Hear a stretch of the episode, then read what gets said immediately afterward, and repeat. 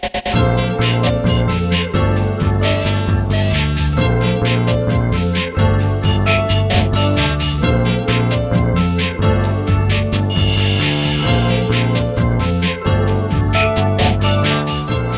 あやってまいりました笑いの鍋をご提供するネットラジオ番組メガネの車掌プレゼンツ今夜も闇鍋。今週もお口に合いますでしょうか？本日も鈍行列車で参ります。出発進行。この番組はブラザーチップレコードの提供でお届けいたします。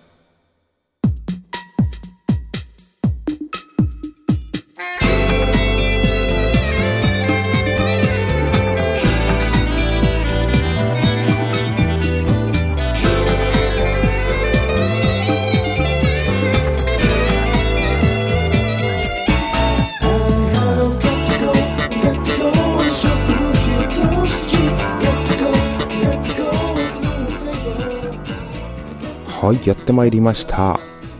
橋本氏が毎週金曜日にお届けいたします。ネットラジオ番組今夜も闇鍋。第19回目の放送でございます。え今週も笑いの鍋をご提供してまいります。さて皆さんいかがお過ごしでしょうか？暑かったり気を抜けば寒かったり。もう夜は随分寒いですね、え、体調管理には十分気をつけてまいりましょう、えー、先日横断歩道の白い線ございますよね。あちらを剥がす職人さんたちがいらっしゃいまして、えー、ちょっとそのやり方を見てたんですけども面白いんですね。蒸気みたいなものをこう当てましてでテープ感覚で横断歩道の白い線をめくっていく感じでこう貼り直しておりました。今時あんな感じでやるんだなっていうので感心してしばらく眺めておりました。昔からそうなんでしょうか、えー、横断歩道の白い線ってあれテープだったんですね。えー、知らなかったです。また一つ役に立たない知恵がついた橋本でございます。よろしくお願いします。さて今週はどんな闇鍋を召し上がっていただくのかと申しますと闇鍋スタディびっくりバンドを作ろう。Today's メガネミュージック闇鍋クイズ。以上のお鍋でお届けいたします。それでは参りましょう。まずはこちら。闇鍋スタディ。知らなくても生きていけるけど知っているとちょっとお得なことを皆さんと学んでいくコーナーです。えー、アラフォーのお話を前回少ししましたが、まあ、簡単に言うと、アラウンド40の略なんですね。まあ、ご存知かと思います。えー、他にもいろいろございまして、お調べしたところ、アラハタ。これ、アラハタって何の略かわかりますかね？えー、アラウンド20歳ということで、20歳前後、アラハタ、えー、アラカン、ね、これ、駆動艦みたいですが、アラカン。これは、まあ僕も知っておりました。還暦前後、アラカン。アラ卒。アラ卒。アラ卒ってなんだって。えー、卒樹という。えー、こちら85歳ぐらいから95歳ぐらいの子。えー、アラ卒とお読みしてるらしいですね。えー、こちらはまあね、でもあんまり使わないですよね。85歳から95歳の方に、あなたアラ卒ですね、なんてね。使わないですよね。うちのばあちゃんアラ卒なんだよね、みたいな。使わないです。はい。えー、他にも、まあ日本のそういう、なんでしょう、何歳ではこういう風に還暦どうこう、いろいろありますよね。えー、えー、なんでこれ、白い言葉、白樹って読むんですね。99歳。うん。あとはね、桃樹。えー、100に寿で桃樹。これは100歳。そして、なんと、こんな読み方もありますね。大還暦。大還暦。還暦の頭に大がつきます。これが120歳。大還暦。なんかもう、こう、大還暦って言われると暦のどっかの暦みたいなですね。なんか戦国時代みたいなこう大還暦みたいなね、えー、120歳大還暦、うん。えー、こちらがですね2回目の還暦を迎えたということで大還暦というそうです、えー、かつて世界一の長寿とされました。何と読みするんでしょうか。泉重千代さんですかね、うん、をまあ称えるために作られた言葉なんですけどもこれが大還暦ですね。で現在この記録はあのもう世界最長寿ではあのないんですよこの泉さんは。で現在までに、えー、大還暦を迎えた、えー、のはですね世界でこの、えー、ジャンヌ・カルマンただ一人のみであるという。こちらのウィキペディアで、えー、私の大好きなウィキペディアでえー、調べましたところ、えー、そういったことだそうです、まあ、正確には分からないですね。いろんな民族の方いらっしゃってただあの一応事実上こう記録として、え、確実に認められているのがこのジャンヌ・カルマンさん。すごいですねカルマンさん。そんなわけで今回はこのジャンヌ・ルイーズ・カルマンさんに関してスタディ、え、ジャンヌ・ルイーズ・カルマンさん、えー、1875年2月21日生まれ。えー、お亡くなりになったのが1997年。つい先ほどまで生きていらっしゃる先ほどといってもまあ随分前ですけども、えー、8月4日、えー、1997年の8月4日まで、えー、ご健在でございました、えー、人類史上、まあ、確実な証拠がある中で、えー、最も長生きした人物ということで、えーまあ、ギネスに認定されていらっしゃる、まあ、フランス人のこの女性でございますカルマンさんなんですが122年と164日間き抜き、息抜きって言いますか、生きまして、えー、確実な証拠がある中で、この大還暦120歳を迎えた、えー、史上唯一の人物であるということでございます。まあ、同じ年に生まれた著名人としまして、まあ、これ挙げると分かりやすいんですけども、このカルマンさんはどんな人だったのか、122年間、え、生きた方、ええー、まあ、ためですよね、いわゆるための人たち、ご紹介いたしますと、作曲家、モーリス・ラベル。このラベルって音楽の教科書で僕は聞いたことあるんですが、え、えー、モーリス・ラベルさん。えー、そして、え、作家のトーマスマンさん。え、こちらは、何でしたっけ、え、ベニスに指数とかトーマスマンさん。はい。あと、心理学者。こちら、ご存知の方多いんじゃないでしょうか。カールス・グスタフ・ユング。そう、あのユングですよ。えー、ユングとフロイト、ユングですね。ユングと、こう、このカルマンさん、ためなんですよ。はい、ためということで、ユングとためってすごいですよ。ユングとためですからね。はい。またすごいですね。カルマンさんはですね、1875年2月21日にフランスのアルルに生まれました。1876年の国勢調査で1歳と記録されているというところから、えー、一応記録上、このカルマンさんが122歳生きましたよということになっています。で、カルマンさんの、えー、記憶によりますと1888年13歳の時にそうですね1888年で13歳ということですごいですね、えー、時に、えー、当時アルルに来ていて父親の店に、えー、絵の具と鉛筆を買いに来た画家がいらっしゃったと。それがあの、えー、ゴッホですね。かなり有名なゴッホ。そこでゴッホと出会ったということです。でゴッホはカルマンに会った2年後1890年7月29日に亡くなった、えー、ゴッホに会ったということですね。でこのゴッホに直接会った人ということで1988年に、えー、インタビューを受けたということでこのカルマンさんですね、えー、ゴッホのことを汚くて格好も性格も悪い人だったというふうに語ったということで、えー、そういう取材を受けたそうですね、うん、またこのエッフェル塔フランスにございますね。あのエッフェル塔。これが建設されたことあと1885年のこれまた歴史的な、えー、ビクトル・ユーゴーの大規模な国葬が、えー、行われたことを記憶していたと。すごいことですね、えー。えー、エッフェル塔が建ったっていうのを知ってたということですねあ知ってるよっていうね、うすごいですね。1885年の、えー、これもまたすごいことですね。うん。で、このね、あのー、カルマンさんはですね、何よりも僕こう調べてて面白かったのが一つありました。えー、彼女は自分が喫煙者であることを隠さず、20歳、まあ20代ですね、20代から、えー、喫煙をしていたということですね。うん、それでこう122歳まで。すごい。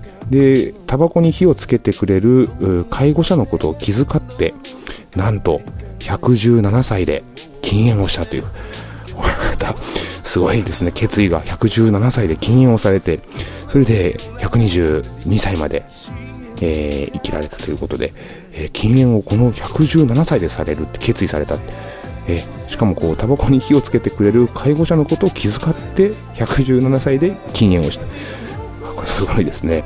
これはちょっと衝撃的でしたね。えー、いやー、なんかね、寿命がね、縮まりますよっていうこうタバコのパッケージとかにも書いてありますけど、でもこれ117歳で禁煙をされた方も中にいらっしゃるのでね、えまあ人それぞれいろいろあると思いますけど、まあ、まとめるとこのカルマさんはこんな方だったということで、えー、まとめますと、まあ、ユングとタメで、えー、ゴッホに会ったことがあってエッフェル塔が立った時のことを覚えてて117歳で禁煙をして122歳の誕生日を迎えた人、えー、大還暦を迎えた唯一の人ということで、えー、そういう記録があるということで、ウィキペディアからでございました。はい。以上、闇鍋スタディでした。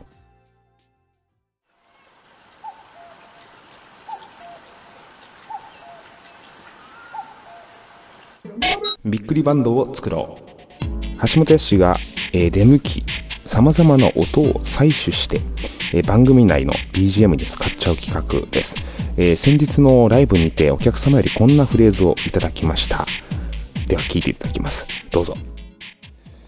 あの今これで録音してるんですけどあの ここ来ると僕いつも音を取らせていただいてるんですあのびっくりバンドを作ろうっていうコーナーがあってで僕の喋ってる裏で BGM 流れてるんですけどその曲もお手製で作ってましてそこにいろんな動物の鳴き声とかあのなんだペンギンの鳴き声とかもこう撮ったりして編集して使ってるんですけどそれ前回笑い声撮ったりとか「おお」っていう驚いた音を撮ったりとか、えー、なので今日はせっかくなんでなんかえーと、とフレーズいただこうかなとそれをラジオに使いたいなと思ってでなんか、えー、一個僕がちょっと欲しいなって思思ってる音があってこう「よっ!」っていう「よっ!」っていうなんかなんかこうフレーズ一フレーズあった後に「よっ!」ていうこう「よっよよ!」っていうなんかそういうような「よよよ!」にしましょうか。はい。これちょっと一発いただけたらあのとても嬉しいんでお願いできますでしょうか。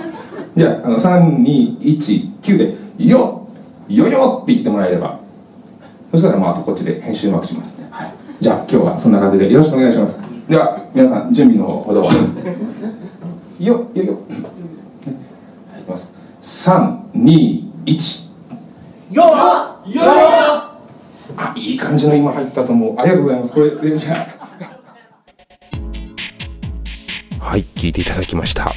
えこのフレーズがどこで生きるのかお楽しみ。ということで、えー、また引き続き音を拾いにさまよいたいと思います。以上、びっくりバンドを作ろうでした。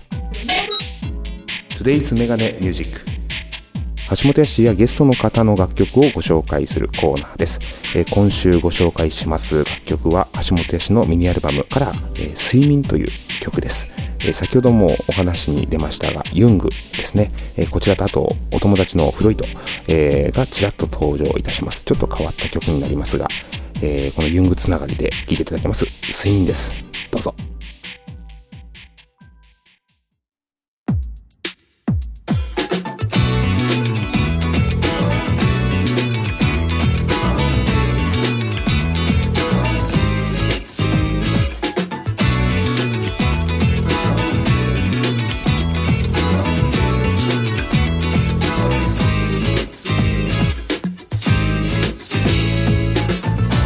looks and them see me. They look at my come up closing. You look at me, your leads down like a little eevee, eevee. You don't shake in the toe, wake it. Squeaking in a short movie. It's a dramatic and me cash at sound. Dreaming, dreaming, dreaming, see.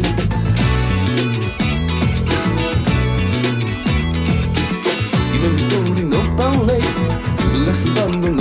you're. 髪吹ききらめき Oh blowing blowing 色とりどりのスターダスト月明かりにスポットライト刺激的なダンシングクイーン Oh dreaming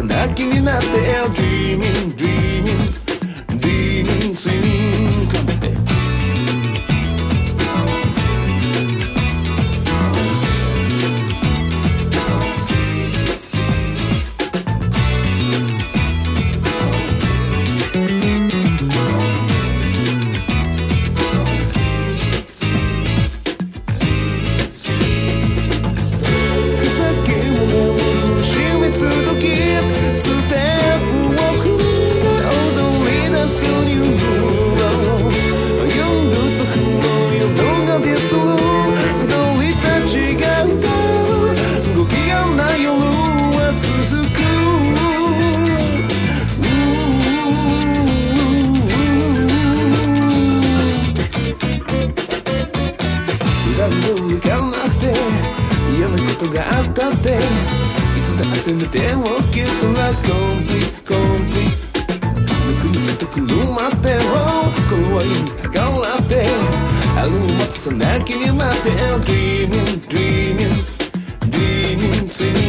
イ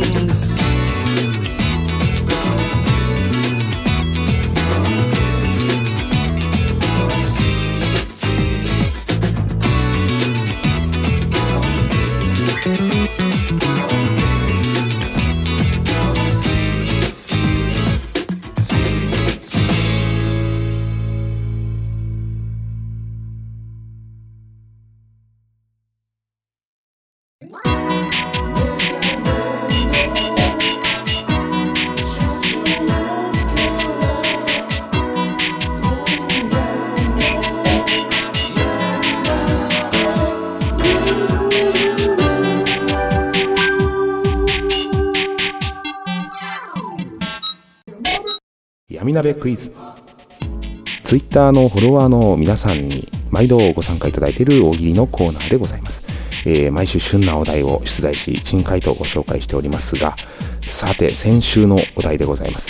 えー、先週は何を出したかというとですね、えー、まあ、食欲の秋というところからもうすぐやってくる鍋シーズン。ということで、先週のお題はこちらです。こんな闇鍋は嫌。それはどんなお鍋という。こんな闇鍋嫌。それどんなお鍋だと。え、えー、回答例としまして私の方から、えー、一口運ぶごとにじわじわと落ち込んでいく鍋だとかですね、具がもやし一本だけと。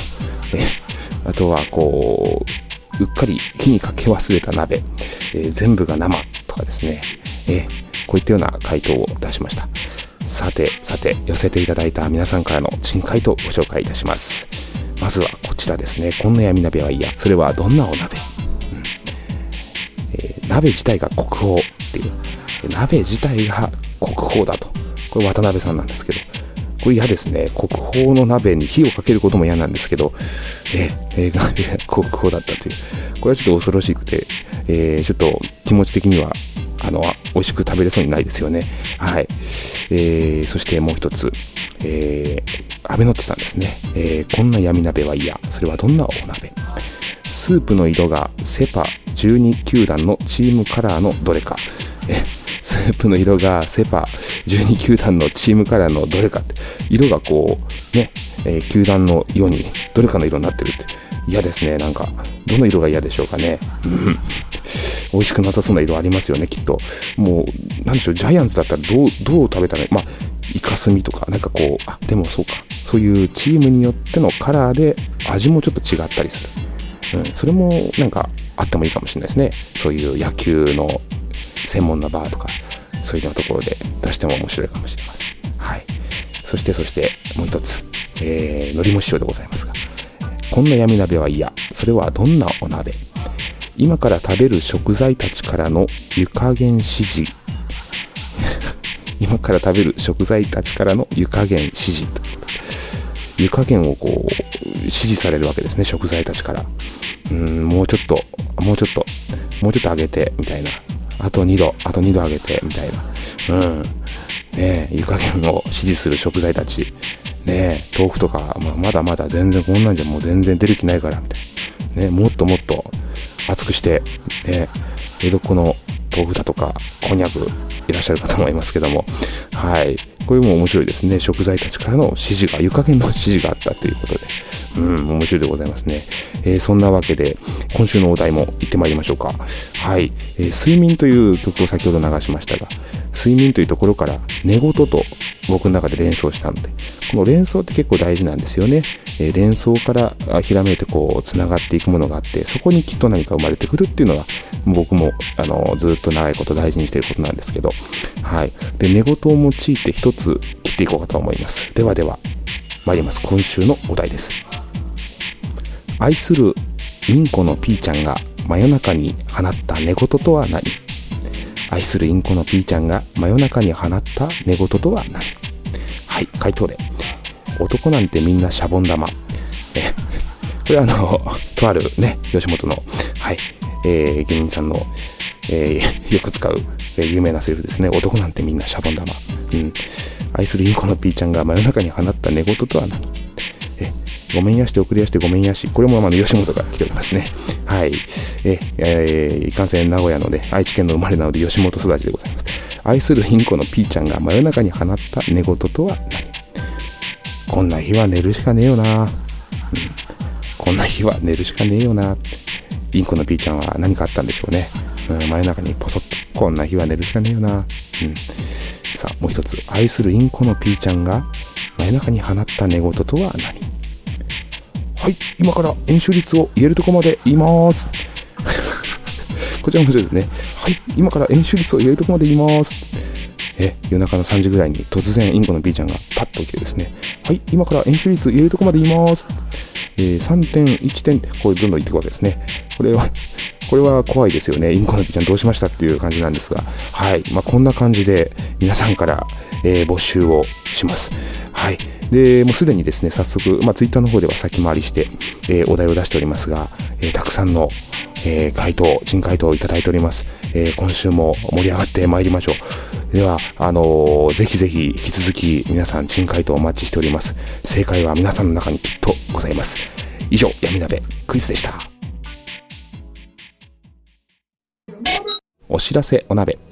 えー、ライブ情報でございます。10月22日日曜日、秩父ウニックスにてフリーライブ。こちらは2ステージ、私ございますが、他にもたくさんの出演者の方いらっしゃいます。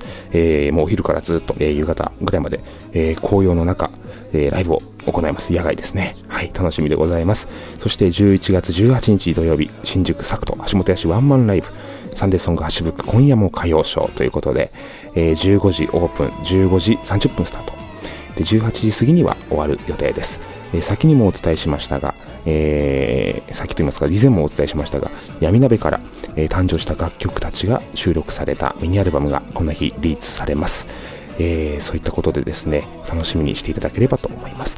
え現在までに、え浴衣と君の絆創膏、まあ、え夏のテーマのものですね、そして秋口のテーマのもので、え先日をお届けしておりますが、バンカのノスタルジア、え2曲できております。そして今、えその先ほどえー、番組の冒頭でお伝えしましたアラフォーというものでお題を切っておりましてでそちらからまたちょっとですね、まあ、アラフォーというとちょっといろいろ偏見があるので僕の中からまあアダルトな、えー、まあ、女性だったりとか、えー、まあね、そういった、え方々のイメージした恋愛の曲っていうのをあってもいいんじゃないかなって思うんですね。その人たちの中にしかないこう心境って言いますかそれもそれで僕は一つ美しいものだなと思っているのでえー、なかなか、あのー、そういった曲って出回ってないと思うんですけど、そういった歌詞をですね、作りましたので、えー、そちらもまた、このアルバムの方に収録できればなと思っております。今、制作途中でございますので、お楽しみに。そんなわけで、今週はここまで。次回放送は10月の6日金曜日、もしくは7日の土曜日を予定しています。ざっくり参ります。えー、来週も鈍行列車で参ります。それでは、さよなら。